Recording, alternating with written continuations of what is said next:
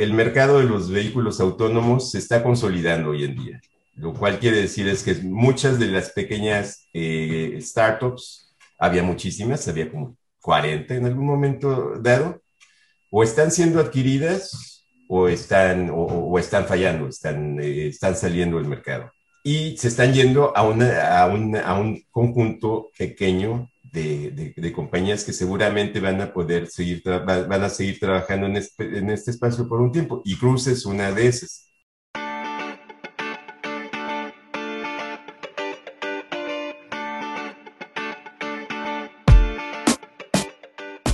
Buenos días, soy Juan Manuel Aguaxen y esto es Digitalizados, el podcast donde platicamos sobre los retos que la era digital nos plantea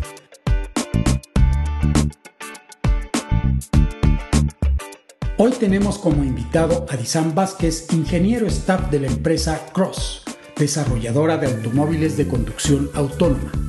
Cross cuenta con la aprobación del Departamento de Vehículos Motorizados de California para probar la tecnología de vehículos autónomos. Bajo este contexto, Nissan desarrolla algoritmos de toma de decisiones para los vehículos de Cross. Durante su estancia en Silicon Valley, Nissan ha tenido la oportunidad de trabajar en esfuerzos similares para Voyage y Apple.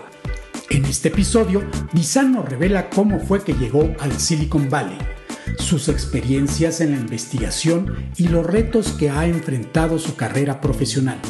Por supuesto, Nissan nos revela los retos de los vehículos autónomos y las experiencias que ha adquirido al trabajar en este tema. Para finalizar, nos habla sobre la vida en Silicon Valley.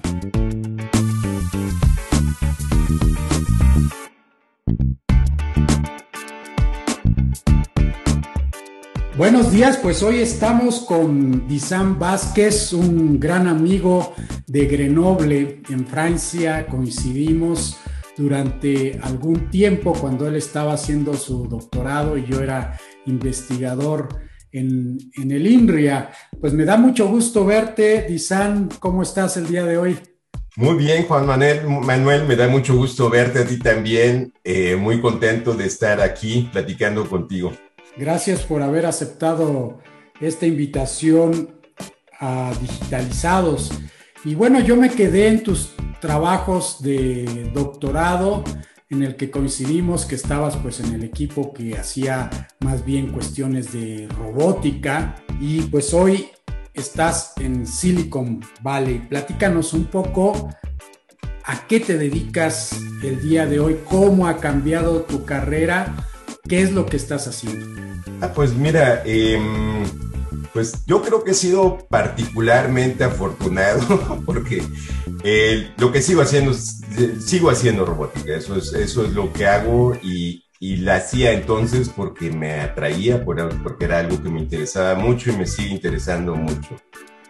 Entonces, digamos, lo que ha cambiado tal vez es, es bueno, han cambiado muchas cosas al mismo tiempo. Eh, ha cambiado por un lado el, espectro de los problemas que yo, en los que yo trabajo. Cuando estaba haciendo el doctorado, pues estaba muy especializado en un tema, la predicción de movimientos. Y pues con el paso del tiempo lo que ha pasado es que he ido aprendiendo más de otras disciplinas, eh, pero más desde un punto de vista de integración de las, de las diferentes, de los diferentes subproblemas de la robótica. Me he especializado en entender cómo los diferentes subsistemas se comunican e intentar eh, aplicar ese conocimiento para que sistemas complejos eh, trabajen. Entonces, en concreto, los sistemas en los que estoy trabajando, en los que he trabajado aquí en Silicon Valley, son, bueno, son vehículos autónomos, vehículos que se manejan, se conducen solos en las ciudades y, pues eso, e, e, eso es lo que estoy, e, estoy haciendo. Eh, tal vez vale la pena mencionar cuando digo que la robótica también ha cambiado. Esa es una de las cosas que son, diré, más, más sorprendentes. Si yo viera lo que sucede ahora con los ojos o desde, con los ojos de aquella persona o de, de, aquellos tiempos en que estábamos en, en Grenoble. Y lo que sucede es que hoy en día un problema como este de vehículos autónomos, que siempre sonó como que una aplicación muy clara de lo que era la robótica tradicional, pues se ha vuelto una, se, ha vuelto un problema multidisciplinario en el que la robótica tiene, es una parte importante, pero definitivamente no la única. Es un problema mucho más complejo que la robótica eh, per se. Eh, entonces sí, de repente tengo que, interactúo mucho con personas que saben de cosas, mucho de cosas que no son de robótica y de las cuales yo sé muy poco y es, es muy interesante estar en, ese, en esa, digamos, interactuando con todas estas disciplinas alrededor de ti. Se ha convertido entonces en algo multidisciplinario, mientras que en el INRI a lo mejor estábamos puros eh, investigadores de robótica, ahora pues has ampliado tu círculo y pues ya tienes que interactuar con otras profesiones. Eh, y pues también seguramente diferentes maneras de pensar, porque uno a veces como ingeniero, eh, pues está uno programado de cierta forma y te das cuenta que cuando interactúas con alguien que no es ingeniero, ve las cosas de una manera diferente. Sí, definitivamente. sí, sí. Eh, Sí, sí, es también una experiencia que tuve en algún, anterior a, mi estancia aquí en, Silicon Valley. En algunas ocasiones trabajé, por ejemplo, pues con, con científicos de otras disciplinas, biólogos, disciplinas similares, y es cierto que era difícil comunicarse mutuamente. El, vocabulario, el idioma, los conceptos son muy diferentes. Precisamente cuando estaba en México, eh, recuerdo muchas horas discutiendo con biólogos acerca de lo que significaba un modelo simplemente. Y, y sí, era, era, era muy interesante ver cuán diferentes eran las versiones de la cabeza de lo que podía ser un modelo para diferentes personas.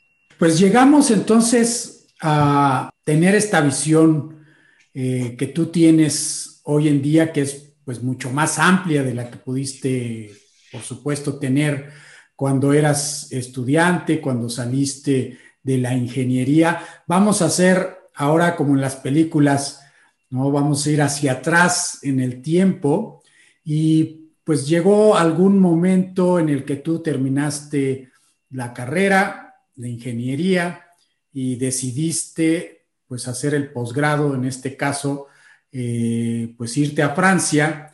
Platícanos cómo fue esa decisión? ¿Hubo alguien que te impulsó, que te animó a irte a hacer el doctorado? ¿Fue algo que nació de ti eh, como creación espontánea en tu cabeza?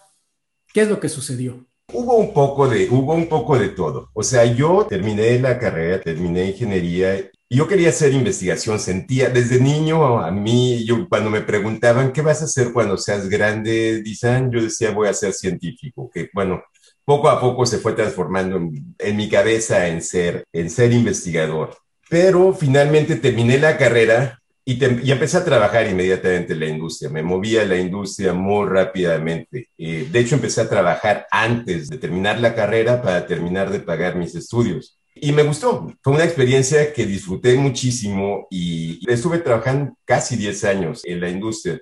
Pero en algún momento empezó a aburrirme. Necesitaba algo diferente. Eh, necesitaba, eh, oía programas científicos, oía sobre avances en sistemas de cómputo y extrañaba esa, no es que lo hubiera tenido nunca, pero algo, era como si ya lo hubiera ambiente. Sí, ese ambiente, me, hacía falta conocer eso. y entonces pasó, pasaron un montón de cosas, digamos, un montón de coincidencias, llamémoslo así, que de repente me llevaron a esto. En primer lugar, la compañía para la que trabajaba eh, fue adquirida por otra compañía. Casi al mismo tiempo fui contactado por una, por, una startup uh, norteamericana que quería crear un equipo de desarrollo de software en México. Eh, y entonces estábamos en pláticas para moverme a esa compañía cuando, cuando adquirieron la compañía en la que yo trabajaba, una compañía de, de, de seguros pues decidí, decidí dejar la compañía. Dije, ok, tengo este, estoy casi seguro de que este otro empleo lo voy a obtener, se oye muy interesante y mientras tanto voy a, voy a ponerme a estudiar, voy a ponerme a leer, voy a poner como que enfocarme en aprender nuevas cosas. En esas estaba cuando otra persona, eh, Víctor Olivera, un, amigo que estaba en la misma compañía y que fue también compañero de en la escuela, de repente me dijo un día, oye, voy a, voy a hacer un examen para ver si entro a la maestría, ¿no quieres venir conmigo? Y fui, lo hice y de ahí, y ahí empezó, o sea, no hubo, no hubo, o sea, había como que muchas ganas de ir en esa dirección, pero el impulso general, el, el, impulso inicial fue ese, fue, fue, fue, fue, verdaderamente una casualidad. Podemos decir que lo único que te faltaba era un empujoncito. Exactamente.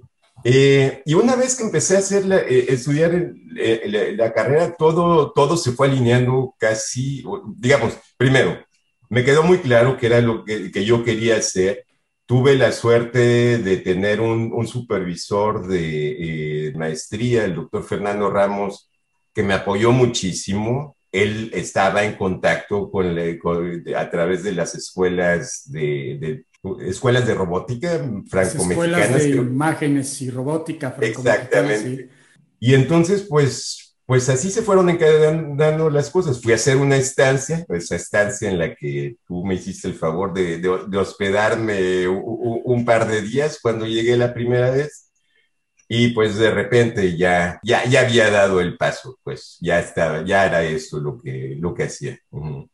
Entonces, pues esta trayectoria prácticamente estaba ya escrita, nada más que te faltaba empezar a ejecutarla, por lo que veo, porque pues ya te habías ido a, la industria a trabajar y muchas veces cuando está uno ya en un trabajo relativamente cómodo, pues podría uno decir, ay, pues quién sabe si me voy a hacer una maestría y creo que en tu caso fue todo lo contrario, ¿no? Dijiste, esto es lo que me gusta, esto es lo que quiero hacer, y pues diste el gran paso. Sí, bueno, hay que decir que me moría de miedo. O sea, era después de estar ya, como tú decías, en una situación más o menos cómoda, yo eh, eh, ganando, digamos, bastante autosuficiente, eh, bastante cómodo. Pues de repente yo les decía a, mis amigos, pues me voy a ir a estudiar y pues ahora, ahora mi siguiente profesión va a ser ser pobre. porque, porque sí, en efecto, el, el, aspecto, el aspecto financiero el, y el empezar tan tarde, o sea, es algo de hecho que todo el resto de mi, de mi vida como, como, eh, como investigador o, y como persona que trabaja en este, en este, en este tema, pues lo he sentido. Soy más, la gente que está alrededor de mí es más joven que yo en, en, general. Pero lo que no sabía es que soy era de muchas maneras una ventaja también. Eh, siendo más joven de lo que yo creo que me, pensé, que me sentiría, gracias al hecho de que muchos de mis amigos son mucho más jóvenes que yo. Pues muy bien esta particularidad que mencionas. Y es cierto, muchas veces tenemos miedo de salirnos de este ambiente en el que ya estamos cómodos y como dices, pues tenemos miedo de eh, pues no tener los recursos que antes teníamos. E incluso pues algo que a mí me encanta de tu carrera es que no estás finalmente en el medio académico, podemos decir que sí en el de la investigación, pero investigación privada, ¿no?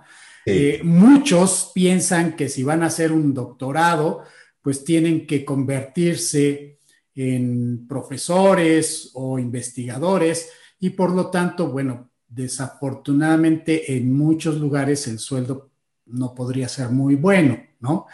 Eh, yo creo que tú eres un ejemplo de lo que se puede lograr, eh, no tener miedo a dar ese siguiente paso y pues con un doctorado colocarte muy bien en un trabajo que además, pues como ya lo dijiste, te gusta, es lo que quieres hacer y estás pues emocionado siempre realizando cosas nuevas. Creo que esto muchas veces no se ve de esa forma, ¿no? Eh, muchos piensan que hacer un doctorado pues es una vía que no los va a llevar al mundo industrial pero lo cierto es que cada vez es más cierto que te puedes integrar a este mundo. Sí, sí, en particular, en particular con, con, ramas de la tecnología que están cerca de las ciencias computacionales. Yo no diría que la robótica es ciencias computacionales, pero tiene elementos muy fuertes de ellos. Y entonces sí, yo creo que hoy en día es más fácil. Ahora, también es una cuestión de suerte. Google hacía mucho ruido en ese momento, sigue haciendo, pero en ese momento era más reciente el hecho de, que estuviera explotando de esa manera. Y, lo que, y uno de los temas que yo oía mucho mencionar era que los motores de búsqueda habían sido como que la aplicación que había catalizado el desarrollo de la inteligencia artificial como una forma de, como una aplicación industrial, que hoy en día, bueno, eso ya ni se discute, ¿no? Es, eh, eh, pero, pero... Hoy en día es transparente, lo usamos todos los días, pero hay que recordar que eso en los años 90 no existía como tal. Exactamente, eso era cosa que hacían en los laboratorios y, lo hacía gente que, se iba a quedar encerrada en su laboratorio publicando y sin nunca acercarse al mundo de los demás, Y, en fin, a partir de esa, hubo una serie de aplicaciones o, de situaciones, de aplicaciones muy exitosas que hicieron que se, que se, que, explotara y que se convierta, convirtiera en lo que es ahora. Y, pero en esos mismos tiempos, para la robótica no existía una aplicación similar. Bueno, existía y ha existido por mucho tiempo la robótica industrial, pero es una, es una rama de la robótica muy particular, muy, vamos a decir, con una rama con unos límites muy claros entre lo que significa, más, más enfocada en la mecánica que en los aspectos de inteligencia artificial, por ejemplo. Eh, y nadie sabía qué era lo que iban a hacer los, robots. los robots. Todo el mundo hablaba, bueno, mi mamá me sigue hablando de que cuándo le voy a construir el robot que tiene la cama y que, que lave los trastos y que haga el aseo. Eh, esa es tal vez una de las aplicaciones que todo el mundo hubiera querido tener, pero otra fueron los vehículos autónomos. Se hablaba mucho de, de, de ellos se sigue hablando mucho de ellos, todavía tenemos que verlos en realidad dando servicio de a, grupos grandes, de la, a segmentos grandes de la, de, la, de la población, pero en todo caso, aunque no haya llegado ahí, es algo que la industria de repente se disparó entre aquel, aquel tiempo y ahora, lo cual ha hecho que hoy en día el interés de la industria por la robótica, pues está, el, yo diría, en el mismo lugar en que el interés de la industria por, la, por otras aplicaciones de inteligencia artificial estaba hace 15, 15 años. Está, es una ola que va, va, va, subiendo. Entonces, sí, es un punto muy interesante. Cuando empecé tenía mucho miedo también acerca de cuál podría ser, cómo, cómo podía yo desembocar en un trabajo en la industria, incluso si lo que yo quería hacer era investigador, se abrió, de repente, de repente explotó esta eh, eh, eh, como, como aplicación. Estabas en el área correcta en el buen momento. Mi punto de vista es que he tenido mucha suerte de muchas maneras con, con, mi carrera también. Claro, bueno, yo creo que también la suerte uno se la crea, ¿no? Hay que hacer ciertas cosas para que esa probabilidad de tener suerte aumente. Estoy, estoy de acuerdo. Es decir, eh, no, no siempre ha sido fácil y bueno, el persistir es algo súper importante. Al menos en, esto, eh, en este caso ha sido para mí súper importante haber persistido, eh, no, no rendirse. A veces es, es difícil cuando sales del doctorado y empiezas a buscar, bueno, ¿y ahora qué voy a hacer? ¿Qué es lo que sigue? Es una etapa, es una etapa en la que, en la que, hay, tener, que tener, hay que tener muy claro el largo plazo y lo que uno quiere hacer. Pues me hiciste recordar algo que me sucedió en, mi tesis doctoral, que dices hay que persistir. Eh, digo, no estamos aquí para hablar de mí, sino de ti, pero aprovecho para contar esta anécdota que yo cuando hice mi tesis doctoral, pues la hice en planificación de trayectorias para robots y en mi cabeza ideé un método, lo programé y no funcionaba. Entonces estuve semanas y no comprendía yo por qué no funcionaba y estuve a punto de abandonar eh, pues ese proyecto. Dije, bueno, pues simplemente mi idea no es buena y no va a funcionar, ¿no? Y pues en uno de esos momentos de lucidez me cae el 20, voy a mi código, cambio unas cuantas líneas y bingo, funciona mejor de lo que yo esperaba, ¿no?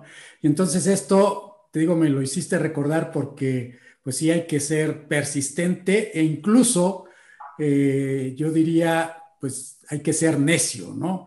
Quiero comprender por qué funciona, yo quiero hacer esto.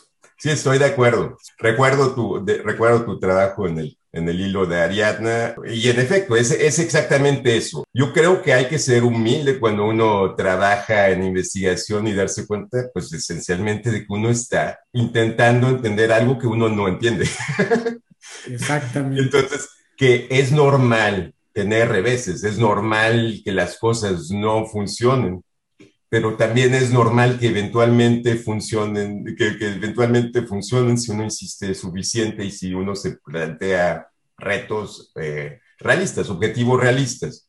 Ya, fíjate que ahí me haces pensar en otra cosa que yo creo que a todos nos pasa cuando iniciamos un posgrado.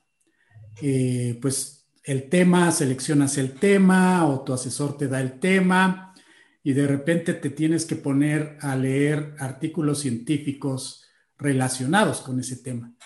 Y muchas veces abres esos artículos, ¿no? Los empiezas a leer y la verdad es que entiendes 10% de esos artículos. Platícanos un poco cómo fue contigo eh, cómo se fueron aclarando las ideas poco a poco, porque eso me hace también pensar en lo que ya dijiste, los miedos. Y, y, muchas veces también cuando ya estás aceptado en la maestría o en el doctorado y empiezas a leer tus primeros papers, tus primeros artículos, te das cuenta que no conoces nada. Eh, pues sí, bueno, tuve varios momentos como ese. Uno, el primero fue, de hecho, incluso antes de los, de los artículos, después de hacer la maestría, eh, para poder empezar a hacer el doctorado, eh, tuve, que hacer un DEVA, una, una, esencialmente, tú sabes, el, el, el, un equivalente de maestría en, en, Francia. Y el nivel y las áreas de estudio que la gente tenía en Francia, además del hecho de que estaba yo tomando clases en francés sin haber yo tomado nunca era, muy difícil. La forma de, la las calificaciones, por ejemplo, es algo que recuerdo mucho. Yo, yo diría que en México es, es bastante posible tener un promedio muy alto y es muy normal para todo mundo tener la calificación máxima 10, 100 en varias, en varias notas, varios meses. quizás, quizás no en todas, pero Sí. O sea, no es raro, no es raro que saques un 10. Exacto, es, no es una, no, no, sorprende a nadie, vamos a decirlo así. Eh, y en Francia simplemente no sucede. En Francia, las que, es decir, o es extremadamente raro, porque ahí de veras está, están diseñadas para que se comporte como una, como una campana de Gauss y todo el mundo tiene que estar más o menos ahí en la media. Entonces, cuando estás acostumbrado a tener, a tener muchos de los de, de, la máxima y uno que otro más bajo y de repente te encuentras con que tiene tu calificación está alrededor de 10, 12, 13 sobre 20, pues eso es otro de esos momentos en que dices, ¿qué estoy haciendo? ¿Por qué? ¿Por qué? ¿A dónde me vine, me vine a meter? Y luego sí, los papers, los papers, los artículos. Primero, tuve de nuevo una de esas, una de, esas cuestiones que son afortunadas, pero que, que presentan retos. Eh, Cristian eh, mi supervisor me propuso como tema la predicción de movimiento, como decía, que era algo que no se había casi hecho en robótica, había aplicaciones en otras, en otras áreas, había, por ejemplo, había predicción de movimiento para compresión de video y cosas por el estilo, pero en el contexto de la robótica había relativamente poco, a menos que fuera predicción de muy corto plazo. Y de todas formas, de ninguna de esas áreas yo sabía gran cosa. Entonces, cuando empecé a hacer la búsqueda bibliográfica, pues era, la buscaba acerca de la robótica y no encontraba nada. Y lo que encontraba, como tú dices, no, lo, entendía muy poco porque era enfocado a, cuestiones como filtros bayesianos, filtros de Kahneman y más bien a predicción de muy corto eh, plazo en el contexto de la estimación de, de estado. Es decir, cuestiones súper especializadas que, que, no rimaban con lo que yo imaginaba que era la, la predicción. Cuando iba a ver la literatura al lado, pues peor. O sea, cuando hablo de eso de compresión de video, de repente se mezclaba con los temas propios a la compresión de video y lo hacía, lo, hacía imposible. Pasé tres o cuatro meses, o tal vez más, eh, simplemente encontrando un hilo para la bibliografía. Yo creo que lo que me ayudó es que mientras tanto exploré mis, mis, propias ideas. No quiero decir que hayan sido buenas. Y esa gimnasia de pensar y de intentar de todas formas, aunque no encuentres ese, ese primer hilo para perseguir tu investigación, pues a mí me ayudó para, para entender el problema, para sentirme cómodo con el problema, para entender cuáles eran las limitaciones. No sé cuántos cientos de prototipos de diferentes ideas intenté durante, durante ese tiempo. Y eso siempre me ha gustado mucho. Yo creo que eso es lo que también me ayudaba a hacer más fácil eh, vivir esa, esa dificultad de la lectura de, de, artículos, porque estaba teniendo un montón, me estaba divirtiendo un montón mientras intentaba hacer algo por mi lado, aunque no funcionara. Te mantenía la moral en alto. Sí, exacto. El ánimo. Exacto. Muy bien. Bueno, pues entonces, ¿qué pasó después? Ya, pues lograste sacar tu doctorado, estuviste, creo yo, trabajando en Europa un, tiempo después del doctorado, incluso me platicaste fuera de micrófonos que regresaste un tiempo a México y llega un momento en que se te presenta la oportunidad de ir a Silicon Valley. También me encanta esta idea de que en un momento dado se te presenta esta oportunidad porque para muchos pues es el sueño, ¿no? De ir a Silicon Valley, de trabajar en una empresa que se encuentre en, el Silicon Valley. Eh, ¿Cómo fue que tú llegaste a Silicon Valley? Y platícanos también si volviste a tener estos miedos de decir, pues voy en cierta forma, porque pues, digo, hay muchos lugares, no quiero minimizar ningún otro. Grenoble mismo es un excelente lugar, es el Silicon Valley francés, podríamos decirlo, pero existen todos estos proyectores que están hacia Silicon Valley como el lugar donde están los mejores expertos, sobre todo de las ciencias de la computación, de las tecnologías de la información. Entonces, platícanos cómo llegaste, sentiste nuevos miedos, qué pasó ahí. Pues ahí también fue una de esas situaciones afortunadas. Yo estaba, yo estaba trabajando como investigador en el, en el INRIA.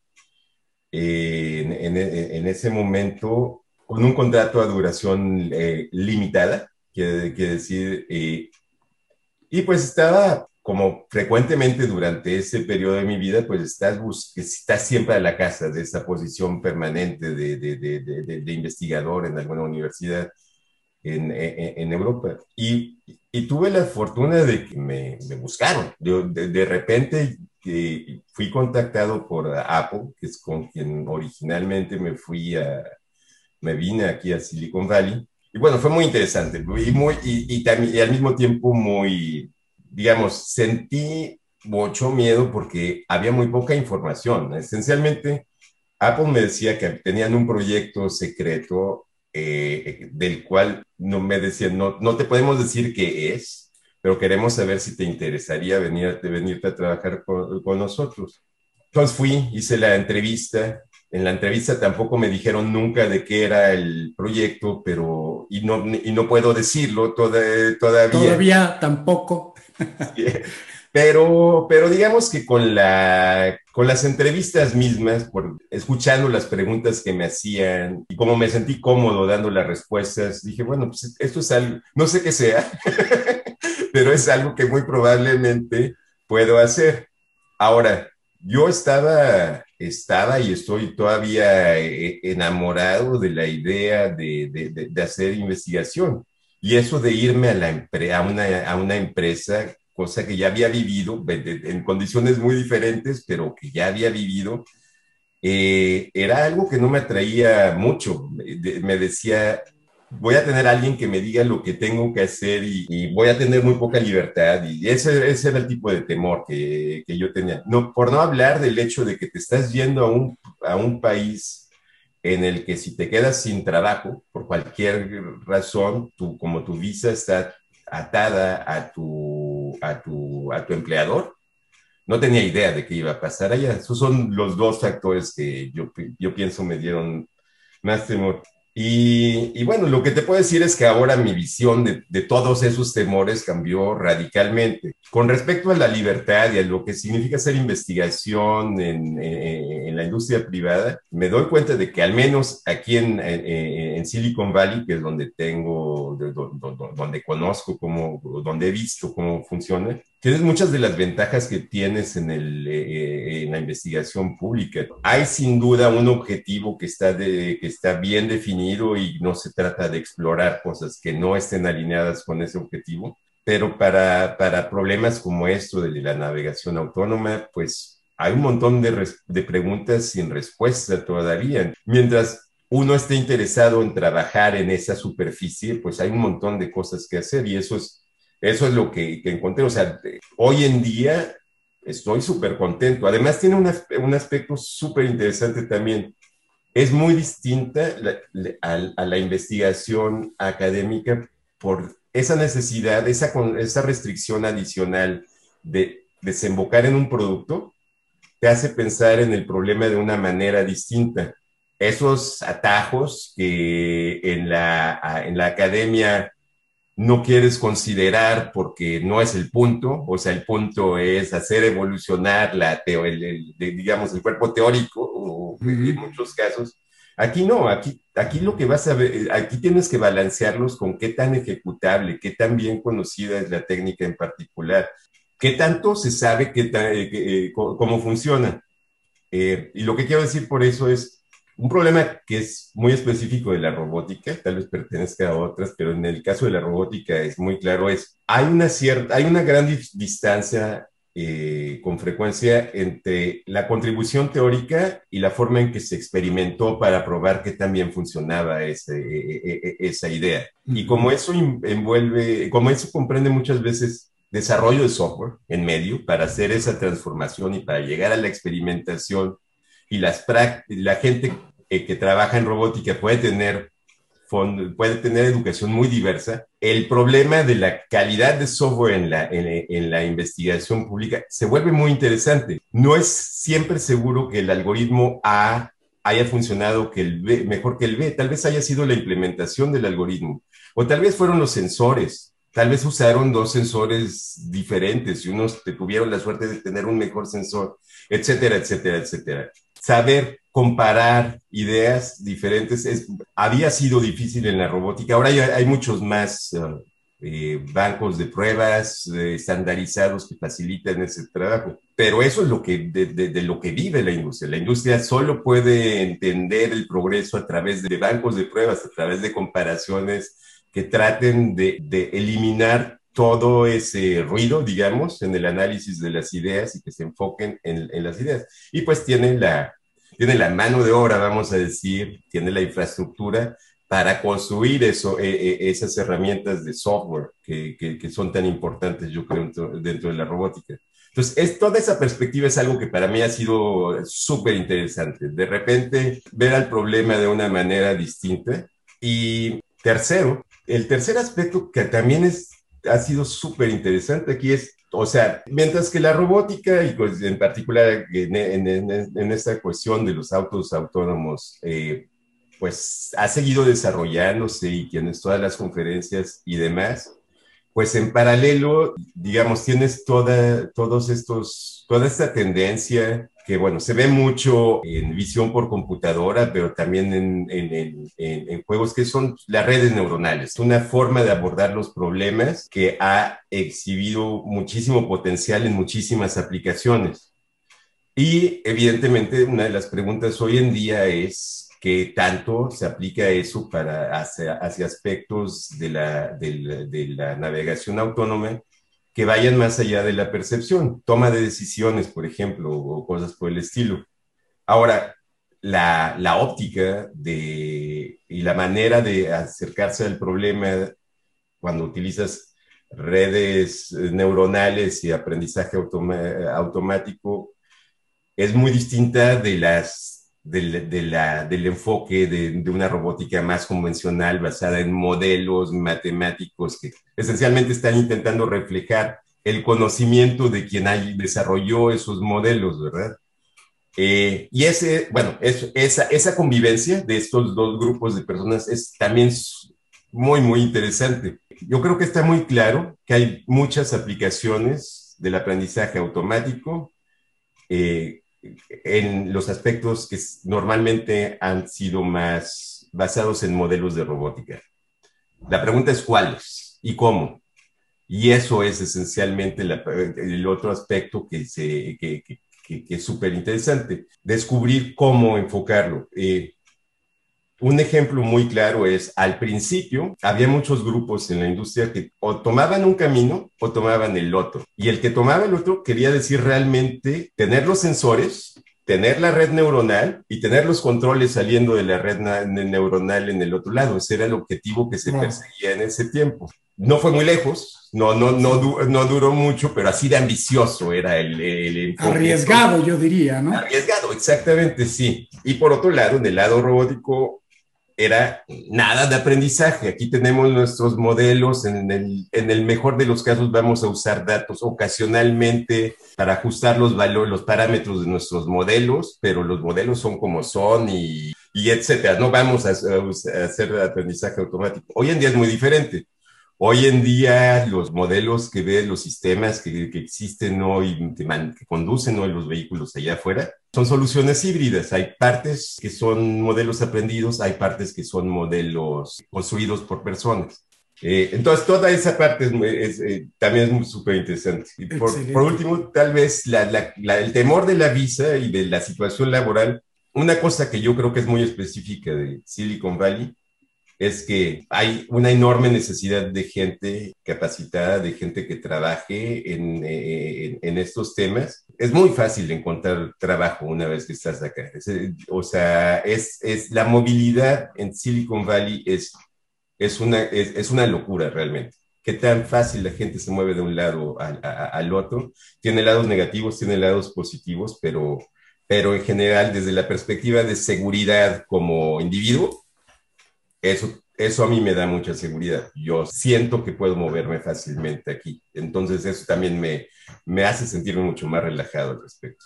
Pues platícanos un poco entonces ahora, obviamente lo que puedas platicar, eh, ¿dónde estás trabajando? Llegaste en un principio a Apple, creo que ya no estás en esta empresa y tu carrera fue evolucionando y, y hoy en día, si entiendo bien, pues sigues trabajando con temas, en temas de vehículos autónomos. Platícanos un poco cuál es eh, actualmente tu función, qué es lo que estás investigando, qué es lo que estás desarrollando. Como lo dijiste, eh, yo me, salí de, Apple y bueno, estás en Silicon Valley, estás haciendo experimentos. Una de las ideas que trae a mucha, a mucha de la gente que trabaja aquí, aquí es la idea de pasar por una startup, una pequeña startup. En todo caso, a mí me interesó mucho. Eh, entonces, cuando me salí de, de, de, Apple fue para irme a una, a una startup que se llamaba Voyage. Ahí sí, digamos, puedo, puedo hablar mucho más del proyecto en general, pero en sumario es, aquí en Estados Unidos hay comunidades de retiro que son esencialmente mini ciudades. Nosotros teníamos dos, una de las más la más grande tenía 150 mil personas en, Florida, entonces te puedes imaginar la extensión de, esa cosa.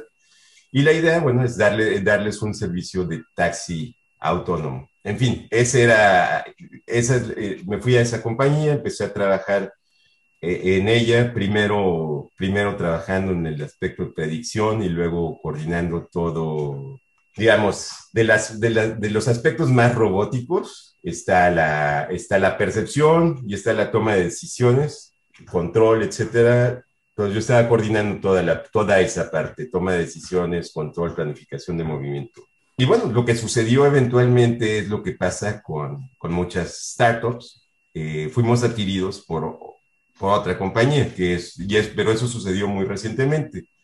Eh, hace tres meses eh, fuimos adquiridos por Cruise. Cruise es hoy en día, bueno, en general, el mercado de los vehículos autónomos se está consolidando hoy en día.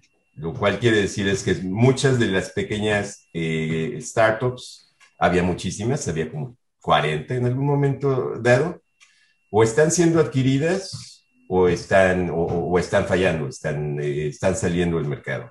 Y se están yendo a, una, a, a un conjunto pequeño de, de, compañías que seguramente van a poder seguir, van a seguir trabajando en este, en este espacio por un tiempo. Y Cruz es una de esas. Cruz es la compañía que nos adquirió. Entonces, ¿qué es, qué es, lo, que, qué es lo que hago aquí? ¿Qué, qué es lo que me estoy enfocando aquí? Eh, bueno, de nuevo, notar, notarás cuando digo esto que, que, suena como a un eco de, lo que, de, de, esta situación de cuando salí de la industria y me fui a hacer investigación. Eh, mi papel en, en, Voyager era gerencial, más bien administrativo. Había un montón de supervisión técnica, pero había un montón también de carga, de carga eh, administrativa. Y aquí pedí de nuevo volverme a trabajar en trabajar solamente en los aspectos técnicos. Lo que se espera de ti es que tú propongas lo que tú vas a hacer, un poco como en investigación, pero por supuesto se espera que lo que tú propongas tenga una, un desenlace práctico y positivo para la, para la compañía. Hablando en términos empresariales, un retorno de inversión. Exactamente, se espera un retorno de, de, de inversión. Y entonces, en lo que estoy trabajando ahora es los, los, autos, los vehículos autónomos se vuelven mejores. Y digamos, cuando se piensa en lanzarlos al mercado, una de las, de las métricas más importantes, hoy en día, eh, excepto por Waymo, que está opera, tiene una pequeña operación en, en, en Phoenix, siempre va a haber un conductor generalmente dos, dos pilotos del, del, vehículo autónomo cuando, está, cuando se está moviendo en la ciudad esencialmente cada vez que el, vehículo hace algo raro o inadecuado, toma el, piloto toma el control del vehículo y marca ese evento. A veces son eventos relacionados con el confort, es decir, el carro no, no se quería mover y estaba parado y después de cinco minutos pues le tuvimos que dar. Pero otras veces lo hacen para evitar una colisión otra vez el carro se estaba de veras metiendo en problemas y, el, y, cuando tomaron el control fue para evitar una colisión. La suma de esos eventos, o más bien la cantidad de eventos de ese tipo que tienes por milla o por kilómetro que tú conduces, es una de las métricas críticas de la, de, la, de la industria. El problema, hoy en día los vehículos autónomos se han vuelto tan buenos que necesitas conducir cientos de miles de kilómetros para tener uno de esos. Cada vez es más raro que cometan un error porque están aprendiendo de lo que les enseña el, vamos a llamarlo, instructor humano que, es, que los acompaña.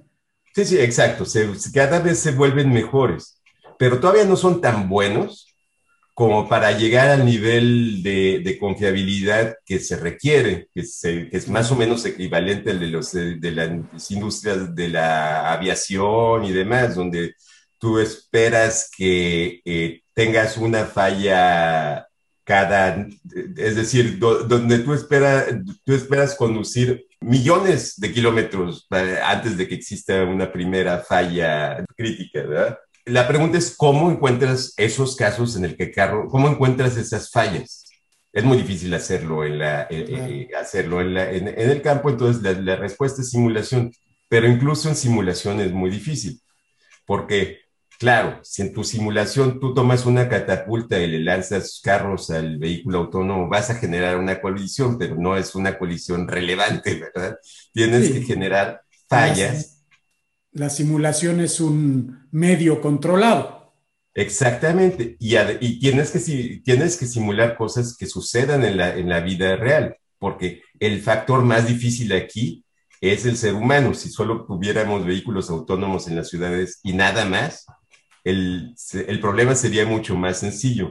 Entonces, esos, esos son, aspectos son los que tienes que replicar.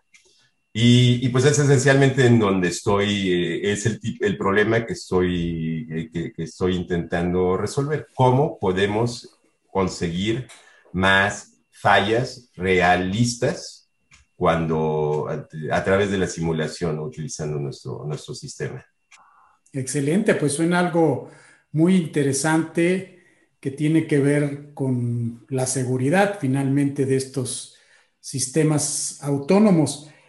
¿Qué tan próximos estamos de utilizar los vehículos autónomos de manera cotidiana? Yo sé que en Silicon Valley ya hay servicios con vehículos autónomos, pero posiblemente y es en un entorno relativamente controlado. Hay ciertas fronteras donde no pueden salir los vehículos.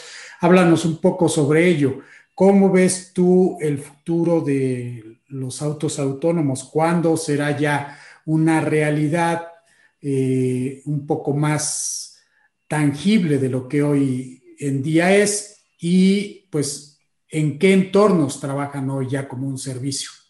Tú ya mencionaste uno de los aspectos más importantes, precisamente esos entornos, ese, dominio operacional del, del vehículo, eh, que incluye no solo que no, ciertos espacios, sino, por ejemplo, ciertas horas y eh, ciertas condiciones, etcétera. Por ejemplo, puedo decirte que en el caso de puedo, hablar con más confianza eh, en el caso de Voyage. En el caso de Voyage sabíamos que nuestros vehículos nunca iban a exceder 30 kilómetros por hora.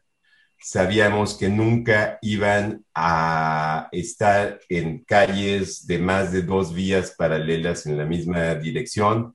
No, no iba a haber glorietas. Eh, en fin, había una serie de, de, puntos que no íbamos a intentar resolver. Cada, cada una de las compañías que está atacando este problema hoy en día está apuntando a uno de esos, a un dominio más o menos eh, eh, específico.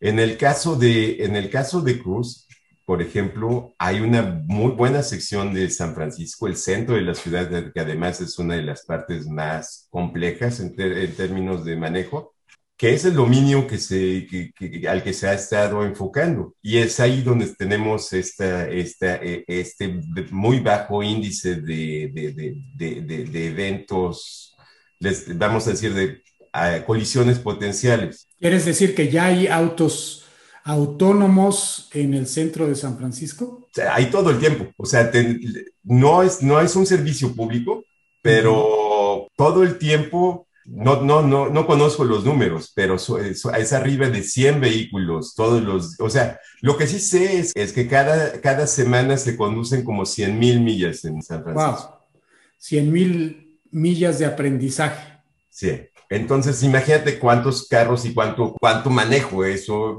Entonces, eso lo sé. Ahora, el problema, hay muchos problemas, aunque los aspectos técnicos se estén acercando, y discúlpame si he dado dar una, una, una fecha exacta. Yo siento que técnicamente está muy cerca.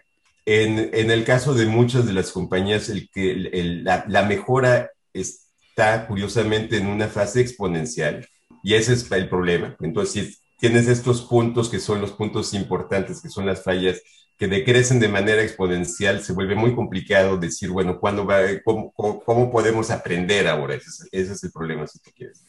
Pero no es el único problema, están también todos los aspectos, simplemente el modelo del producto, que, ok, tú has, ahora sabes hacer vehículos que se conducen solos, ¿cómo haces dinero con, con, esa, con, eso? Hay, hay, hay, muchas ideas eh, acerca de cómo, hacerlo, pero cada una de ellas está casada con el, con la solución técnica que la acompaña, porque hoy en día tienes estos grandes silos y lo que necesitas es que las dos se alineen y funcionen bien. Necesitas tener una tecnología que sea suficientemente buena con un modelo de mercado que sea suficientemente bueno y exitoso para que esto explote.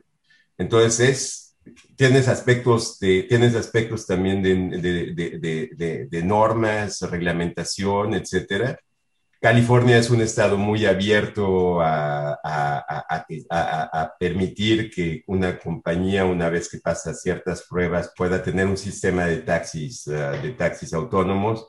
Hay otros estados en Estados Unidos que, son menos abiertos y la situación simplemente explota una vez que te vas fuera de Estados Unidos, porque además hay nuevas dificultades. No se maneja igual en todo. El mundo no son las mismas reglas y algo que es cierto es que estos sistemas están muy adaptados a un conjunto específico de reglas. Y una de las preguntas a futuro es, ¿qué también van a generalizar a otro conjunto de reglas, a otra manera de manejar? Sí, muy interesante y me haces recordar lo que platicábamos precisamente en su tiempo con Cristian Louget, que en Europa pues las leyes siempre han sido un poquito menos flexibles, ya no digamos solo en estado, con respecto a Estados Unidos, sino con respecto a California. O sea, California es relativamente mucho, muy flexible con respecto a lo que podría ser eh, Estados Unidos y sería prácticamente completa libertad a lo que podría ser en Europa porque hay más restricciones. Y de eso platicábamos con Cristian Luyé, que decía, bueno, pues podemos llegar a tener la tecnología, pero lo que va a impedir que los vehículos anden en las calles son las leyes, ¿no? La legislación, que no se permite hacer esto, no se permite hacer el otro. Y bueno, pues empezamos a ver que ya eh, California ha dado un primer paso, es el precursor eh, en este sentido, algo que yo personalmente veía difícil que, que ocurriera, porque pues todo el mundo se pregunta quién va a ser el responsable si sucede algo, ¿verdad? Algún accidente, el responsable es el accidentado porque se atravesó, el responsable es el fabricante de los sensores porque el sensor no lo detectó como debería de ser, o el culpable pues es el programador porque pues no programó las cosas como deberían de haber hecho. esos, son los, esas, son las preguntas que hacen, que hacen tan difícil dar una, respuesta sólida a, Muchas veces tienen implicaciones técnicas, eh, ¿verdad? Si, vamos a decir que la decisión es que siempre va a ser la compañía, el, propietario del vehículo autónomo, el responsable, a menos que, a menos que la colisión haya sido una en la que el, auto, el, otro el, otro conductor fue responsable. Casos en los que te pegan por detrás, le pegan por detrás, en final. Si esa es la decisión final, tiene evidentes repercusiones en todo el trabajo que se tiene que hacer para llevar el nivel de confiabilidad a algo con lo que las compañías se sientan cómodas. Eh, entonces, sí, es, es, un poco difícil eh, responder. Lo que yo creo que lo que, lo que, lo que yo creo que es más seguro decir es que va, entre tanto va a haber dos cosas que vamos a ver cada vez, cada vez más, y eso, eso ya empezó. Eh, uno es, vamos a ver cada vez más eh, despliegues de servicios de taxis autónomos en pequeñas áreas urbanas, sin piloto, sin copiloto, de, vehículos que de veras, en toda la interacción del usuario es con el, con el vehículo a través del teléfono o a través de las pantallas que están adentro del vehículo. Eso vamos a ver mucho más. Prácticamente lo que hicimos en su momento en el INRIA como videíto, no sé si lo recuerdas, que mostraba las calles de Grenoble y alguien llamaba el vehículo con su teléfono y llegaba por él a la salida del cine y se los llevaba a su casa, ¿no? Exactamente eso, sí, sí, eso es, eso es, o sea, esa es una de las razones por las cuales Uber era uno de los jugadores mayores en este, en este, en este problema hace un par de años. Eh, porque, porque sí, ese es, el, ese es el mercado de Uber, ese es el problema que Uber está solucionando de una manera muy diferente. Entonces, sí, ese, eso, eso lo vamos a ver cada vez más y lo que vamos a ver también cada vez más es subsistemas enteros de, de lo que se utiliza en el, en el problema completo de la, de la navegación autónoma que, que, van a funcionar en los vehículos de línea, en los vehículos normales. Asistencia al manejo. Asistencia al manejo, exactamente. Se van, muchas soluciones se van a, a, a traducir a cambios en, eh, en, los vehículos de línea. Eso, eso también es algo que pues incluso hoy en día ya la, la frontera es un poco borrosa cuando pensamos en vehículos como Tesla o demás que ya tienen, digamos, que tienen algo que va mucho más allá del manejo asistido. Ahora, me llamó la atención que dijiste Uber era quien llevaba el liderazgo en este tema de los vehículos autónomos. ¿Quiere decir que actualmente ese liderazgo ya lo perdió Uber y ya lo tiene algún otro actor como puede ser Tesla o como puede, lo puede ser tu propia empresa? Sí, vamos, hay dos compañías en el mismo caso, una es Lyft y, otra es Uber. Los, las dos tenían una división de autos autónomos y las dos las, vendieron recientemente. Eran demasiado caras y no llegaban, no habían llegado todavía a, lo que se necesitaba, no habían reemplazado a los conductores humanos.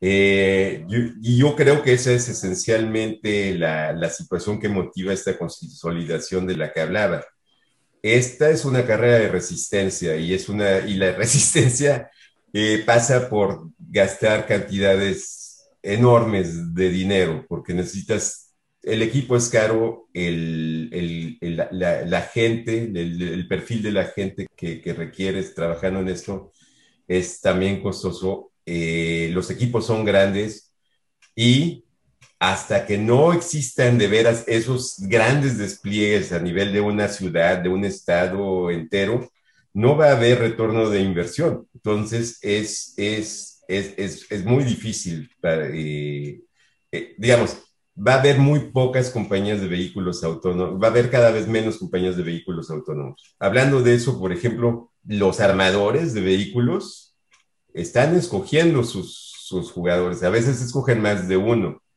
Cruz, por ejemplo, eh, tiene, este, están dos de los principales accionarios son General Motors y Honda. Los dos están coapostando por esta, por esta compañía. Bueno, de hecho, General Motors es copropietario, es eh, accionista mayoritario. Oh, muy, muy interesante esto que estás diciendo, porque entonces los fabricantes de vehículos quiere decir que no necesariamente son ellos quienes están desarrollando esta tecnología, más bien pues fue una adquisición eh, otra empresa que tenía el know-how y lo integran en su empresa, es decir, innovación abierta, ¿no? No es una innovación que venga dentro de la empresa, sino que la fueron a buscar fuera para poder ser competitivos. Eh, con, con, empresas, por ejemplo, como Tesla, que a lo mejor les llevaba cierta ventaja en estos temas. Exacto, es una estrategia que ves mucho en la industria. Ahora, los, la ejecución particular de esa idea cambia. En este caso, este, este, otro caso, por ejemplo, otra de estas grandes compañías de, vehículos autónomos es Argo. Ahí sí hay, un, cierto contrato de, exclusividad una tercera es Aurora, también tiene como que distintos contratos. Te digo, es, es relativamente pocos jugadores en el, en el campo, tanto del lado de los constructores de vehículos como los, que, eh, como los de desarrollo de vehículos autónomos. Y hay cualquier cantidad de formas de simbiosis que puedas imaginar entre, entre los dos. Pues nos has dado un muy buen panorama de, eh, la situación sobre los vehículos autónomos y qué mejor desde Silicon Valley. Vamos a pasar a la última parte de este podcast donde platicamos más sobre aspectos personales. Lo primero que me viene a la mente para hacer una transición que no sea tan, tan brusca, ¿verdad? De lo técnico a lo personal es, bueno, y ahora tu día a día eh, es aún estar programando o es más bien dirigiendo a un equipo, diciéndole, ok, pues tú haces esta parte, tú haces esta otra, nos vamos a ver eh, pues dentro de una semana eh, y vemos los resultados. ¿Cómo se pasa tu día a día? Hoy en día, la mayor parte de mi tiempo la paso programando o leyendo a partir de este cambio que, del que hablaba, eh, que, que me movía Cruz. Cuando estaba tres meses atrás, mi respuesta hubiera sido muy diferente. Eh, tres meses atrás yo no tocaba una línea de código y mucho de mi trabajo era, ¿cómo decir? Pues era más, era tutoría en general, preocuparme de, de, de, ver al sistema como un todo y ver, y ver que las partes se hablen bien. Y luego, cuando se trataba de, de aspectos más puntuales, pues hablar con la gente, coordinar, eh, coordinar las ideas, digamos, hacer vivir al grupo de, de, de investigación, dar, ayudar a ayudar a que funcionara bien, ayudar, era, si quieres, me, me, me veía un poco como el aceite en los engranes, eh, si eso, si eso pero el grupo, el grupo es en realidad quien, quien hace la mayor parte de, de, quien hacía la mayor parte del trabajo. Hoy en día no, vuelvo, vuelvo a, una, un rol más individual en el que tengo que pensar en, en, lo que es el plan a largo plazo. Voy a empezar ejecutando yo mismo con la idea de que si lo que hago empieza a funcionar, habrá interés para hacer crecer un grupo más grande de personas alrededor de lo que estoy haciendo. Y entonces cuando dices en tu rol actual, programas, ¿en, en qué estás programando? Sobre todo Python. Hago un poco de C++, pero sobre todo Python. Ok, entonces quiere decir que el lenguaje Python está dentro de los primeros lugares de uso en los vehículos autónomos. No conozco ninguna, de, ninguna, ninguna compañía, nadie trabajando en una de esas compañías que no trabaje en C++ y Python. Excelente, pues los dos lenguajes eh, estrella, yo diría, ¿no? En, lo que es vehículos autónomos. Pues muy bien, ahora platícanos un poco cómo es la vida en Silicon Valley. Eh, cuando nosotros nos la imaginamos, pues muy posiblemente nos la imaginamos como en las películas de Hollywood, ¿verdad?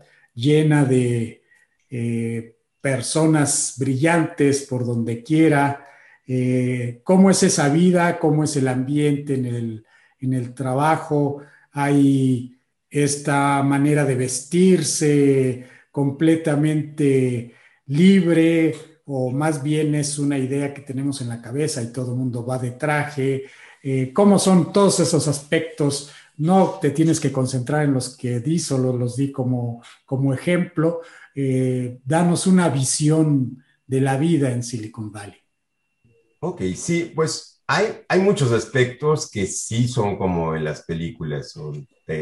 si, empezamos por, el, por cómo la gente se viste o cómo nos vestimos, pues como, como quieras. En realidad la gente se viste como, como, como quiere. Sí, es súper relajado desde ese punto de vista. Ah, es, esa, esa actitud relajada se, se ve también en otros aspectos. O, eh, la hora de entrada, la hora de salida, el momento en que pides vacaciones, todas esas cosas son mucho menos rígidas que en cualquier otro lado que yo haya, que yo haya conocido. Eh, en dos de las tres compañías en las que he estado aquí, tienes, por ejemplo, vacaciones ilimitadas.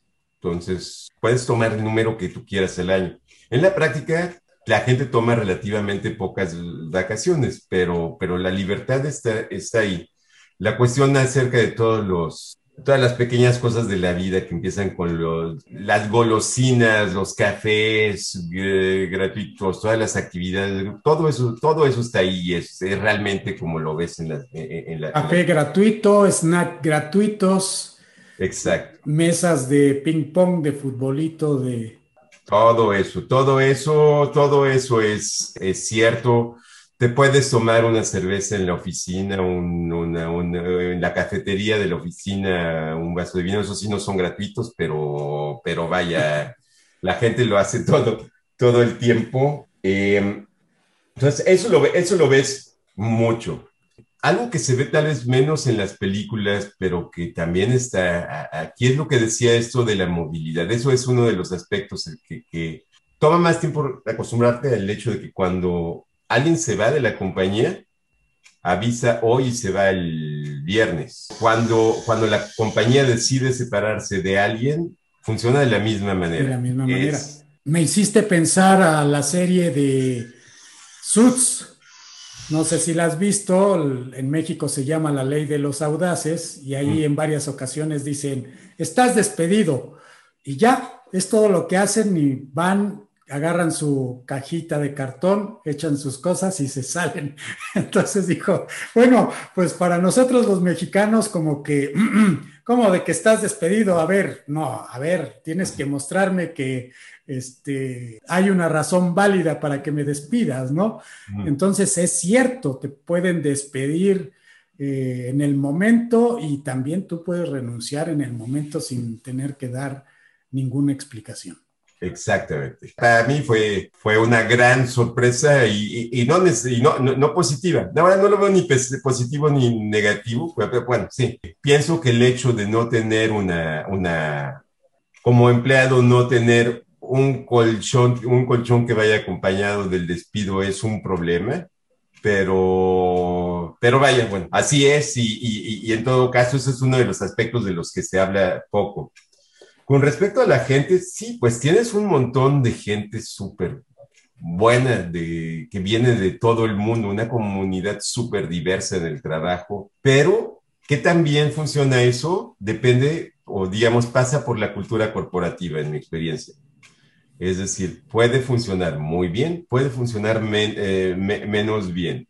Ciertas organizaciones, vamos a decir, uno de los problemas que, que, yo encontré, de los que puedo hablar en términos generales, es para un proyecto como este, en el que la industria estaba entrando por primera vez, eh, pues la verdad es que nadie en la industria sabe cómo hacerlo. De hecho, nadie fuera de la industria tampoco, pero digamos, se supone que la gente que había trabajado en ese problema sabía más. Y muchas compañías lo que hicieron es empezaron a contratar grandes cantidades de expertos por campo, que suena como una buena idea.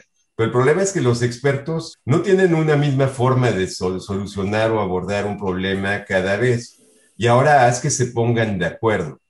Entonces, si no tienes mucho cuidado con ese tipo de aspectos, lo que en lo que desembocas es una, en una guerra de egos, por ejemplo en la que todo mundo está en el error finalmente, porque tienes cinco o seis ideas, todas son buenas, pero cada quien quiere que sea la suya. Puede, y, esto lo vivimos incluso en equipos pequeños, ¿no? Cuando no está bien definido el rol de tú eres el líder y tú eres el que decide, ¿no? En, el momento en el que tienes a tres, cinco personas al mismo nivel, pues yo creo que esto se da relativamente fácil. Claro, además porque son, son personas que, que como vienen de la academia, se identifican muchísimo con esas ideas, es decir, se identifican en el sentido de que cuando estás en la academia generar esas ideas y que sean tuyas es su razón de ser.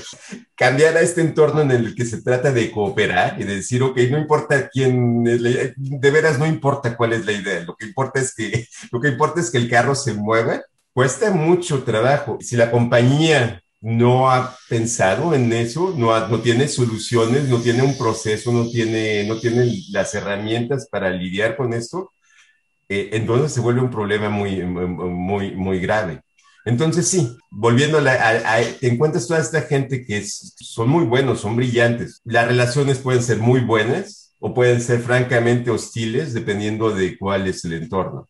Eh, entonces puede ser más o menos agradable. Yo pienso que cuando, funciona, funciona muy bien. Eh, y, es, y es de veras increíble tener a toda, toda esta diversidad de ideas y de talentos y trabajar con, con, con ellas. Lo que es muy curioso es también saliendo de la oficina fuera de las dos grandes ciudades, San José y San Francisco, el resto es un suburbio gigante con muchas casas.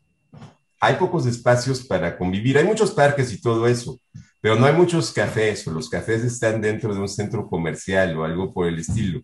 Lo que a mí me ha costado trabajo es encontrar esos espacios para pasar tiempo, para convivir con otra gente eh, fuera de la oficina, más que, más que en cualquier otro lugar en el que yo haya vivido, vivido antes. Yo pienso que tiene que ver con la, con la estructura de la, de la ciudad, de, la, de, de, de las poblaciones. Sé, sé, porque lo he escuchado muchas veces, que no es un problema si vives en San Francisco. pero yo no vivo en San Francisco, entonces aquí es un problema y, también, y no, no soy el único. Entonces, ese es uno de los aspectos tal vez difíciles de, de, vivir aquí. Eh, toma mucho más tiempo crearte un círculo social, que eh, en mi experiencia que en, algún, que, que, en varios otros lados. Pues imagino que pues esto del encontrar un café es porque pues las ciudades están diseñadas de esta forma, eh, que no existan comercios cerca de las zonas residenciales, ¿no? Que, en México tenemos completamente, bueno, cada vez menos creo yo, pero en México, pues casi, casi en, en una ciudad que tiene cierto tiempo de antigüedad, pues sales de tu casa y encuentras lo necesario, ¿no? Cada vez te digo es menos cierto porque ahora hemos empezado a construir zonas residenciales que si quieres ir a tomarte un café, pues tienes que por lo menos tomar el coche y manejar unos cinco minutos como mínimo o diez, algo que con la pandemia pues nos hizo hacernos muchas preguntas si estos diseños eh, eran adecuados. Sí, sí, es exactamente ese el punto. O sea, digamos, extraño, extraño caminar para hacer las cosas. Y pues no es nada más el café, es el, yo pienso que en México todavía cosas como el panadero, la tortillería son parte de la vida de muchos mexicanos, o sea, es, es una posibilidad caminar e irte a comprar medio kilo de tortillas. Y, además, no, no las vas a comprar, las, vas a comprar a, en la tortillería de Doña Susana, ¿verdad? Es, es un negocio familiar. Eh, eso aquí cada vez se ve menos. Y cuando algo así existe es porque va a ser muy caro, porque es una, una situación muy exclusiva, es, un es algo especial, ¿sí me explico? Es decir, ir a hacer cola en la tortillería en Silicon Valley es un lujo. Exactamente, es un privilegio. Sería un privilegio si fuera posible. Muy bien. Y bueno, no estamos en tiempos normales, pero ¿cómo es la vida en familia? Entonces, eh, por supuesto, pues hablemos antes de la pandemia, porque ahorita pues estamos en un contexto muy particular en el que eh, estamos limitados, no tanto en Estados Unidos como, como en México, pero en, un periodo normal, cómo viven, eh, cómo convives en familia, cuáles son las diversiones que tienes en Silicon Valley. Eh, platícanos un poco sobre estos aspectos de convivencia en familia, convivencia con los amigos. Ah, pues desde ese punto de vista, eh, yo diría que Silicon Valley de muchas maneras es un lugar privilegiado. Está, California es un, es, es un estado súper interesante geográficamente, o sea, tienes desierto, tienes montaña, tienes mar, digo, tienes cualquier cantidad de, de, climas y además ejemplos pues bastante espectaculares de, de, cada uno, ¿no? Tienes Yosemite, tienes, estás en el desierto de, de, California, al ladito del, bueno, esencialmente en la frontera del Valle de la Muerte. Entonces, una de las grandes cosas aquí es hiking, eh, eh, es salirte a caminar en las montañas, hacer surf en, la, en el mar, en fin, convivir con la naturaleza. Ahora, para hacer surf en el mar necesita gustarte el agua fría, definitivamente, pero, pero la, la oportunidad está, está ahí. Entonces, desde un punto de vista de, de eh, familiar, esto ha sido algo que hemos disfrutado muchísimo. Nos gusta mucho ir a acampar, nos gusta mucho pasearnos y conocer más lugares eh, alrededor de, nosotros. Tenemos la oportunidad de, por ejemplo, ocasionalmente ir y este, hacer esquí de nieve, que es algo que extrañamos de Francia. Eh, las actividades en la naturaleza son muy importantes. En algo, digamos, sin, ir más allá. Mi hijo y yo vamos dos veces a la semana al bosque a un club de, de arquería donde tienen, tú, tú sabes, tienen dianas en distintos lugares y pues nada más estás tirando ahí en medio del bosque. Eh, vamos y tiramos flechas un par de horas y regresamos a la casa y eso es algo que nunca me había tocado no me hubiera imaginado que iba a ser parte de mi rutina semanal en ningún, en, ningún momento de la, de la vida. Se come muy bien, se come toda esta mezcla de, bueno, toda esta diversidad. Es que digo diversidad y no mezcla porque precisamente una de las cosas que no sucede tanto es la mezcla. Están las cosas una al lado del otro, pero aunque hay, hay mucha fusión, hay menos de la que yo esperaría. Eh, pero el resultado es que comes de cualquier cocina del planeta todo lo que quieras comer y es algo que disfrutamos mucho con los amigos. Salimos frecuentemente a comer o nos invitan a cocinar y, entonces dependiendo de dónde vengan los, los, amigos te tocará comer también en casa comidas muy, muy, muy, diversas. Nuestro hijo está muy contento en la escuela. Algo que, algo que funciona muy bien aquí es el deporte. Eh, el deporte como parte de la educación es algo que tiene aquí muchísima importancia y, y, es algo que yo he descubierto que me encanta, que es, eh, o sea, ver a, mi, ver, ver, a nuestro hijo hacer deporte y, apasionarse por él de la manera en que le, está sucediendo es súper es, bueno. Em, particularmente, yo sé que me preguntaste antes de la, de la, de, de la pandemia, pero durante la pandemia eso ha sido eso ha sido crucial para que él mantenga su salud mental y nosotros también, yo creo. Por supuesto, eh, sí. Sí, porque está, él, él va, él ha seguido haciendo, yendo a la escuela que todos los días a hacer deporte distanciado socialmente, pero va y hace deporte todos los días, una hora de deporte que en estos tiempos de encierro ha sido, ha sido una cosa, ha, sido, la, como yo decía, crítico para la salud mental de toda, de toda la familia.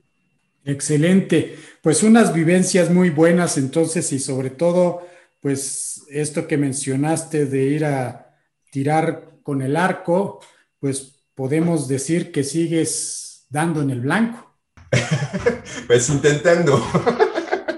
Muy bien, Disan, pues eh, te agradezco mucho esta plática que he disfrutado mucho. Nos has enseñado bastante sobre los aspectos no solo de los vehículos autónomos, sino de cómo vencer esos miedos cuando uno quiere continuar con lo que verdaderamente nos llama, hacer un posgrado, continuar con nuestra carrera de vida y creo que eres un muy buen ejemplo de perseguir nuestros sueños y no darse por vencido. Pues muchas gracias eh, Juan Manuel, muchas gracias por invitarme. Yo también pasé un muy buen momento platicando contigo. Qué bueno que hayas creado este espacio y, y que sigas haciendo esto. Muy bien, pues Disan, no me queda más que decirte hasta la próxima. Espero que nos veamos ya sea en Silicon Valley o en México. Yo sé que a todos mis invitados les digo que los voy a ir a ver. Obviamente, pues no va a ser posible ir a ver a todos porque no me va a alcanzar la vida, ¿verdad? O tendría yo que empezar ahorita, ¿verdad? Pero ten por seguro que eh, en estos años que vienen voy a ir a pisar Silicon Valley y pues ya me mostrarás a tirar con el arco, ¿no? Claro, Juan Manuel, aquí, aquí tienes tu casa y aquí te enseñamos a, tirar a la... Bueno, intentamos enseñarte si nosotros logramos aprender. Perfecto, pues ve practicando porque vas a tener un alumno muy malo en el tiro al arco. Muy bien, no, no hay problema. Bueno, pues hasta la próxima, Disan. Hasta un abrazo. Igualmente, un abrazo.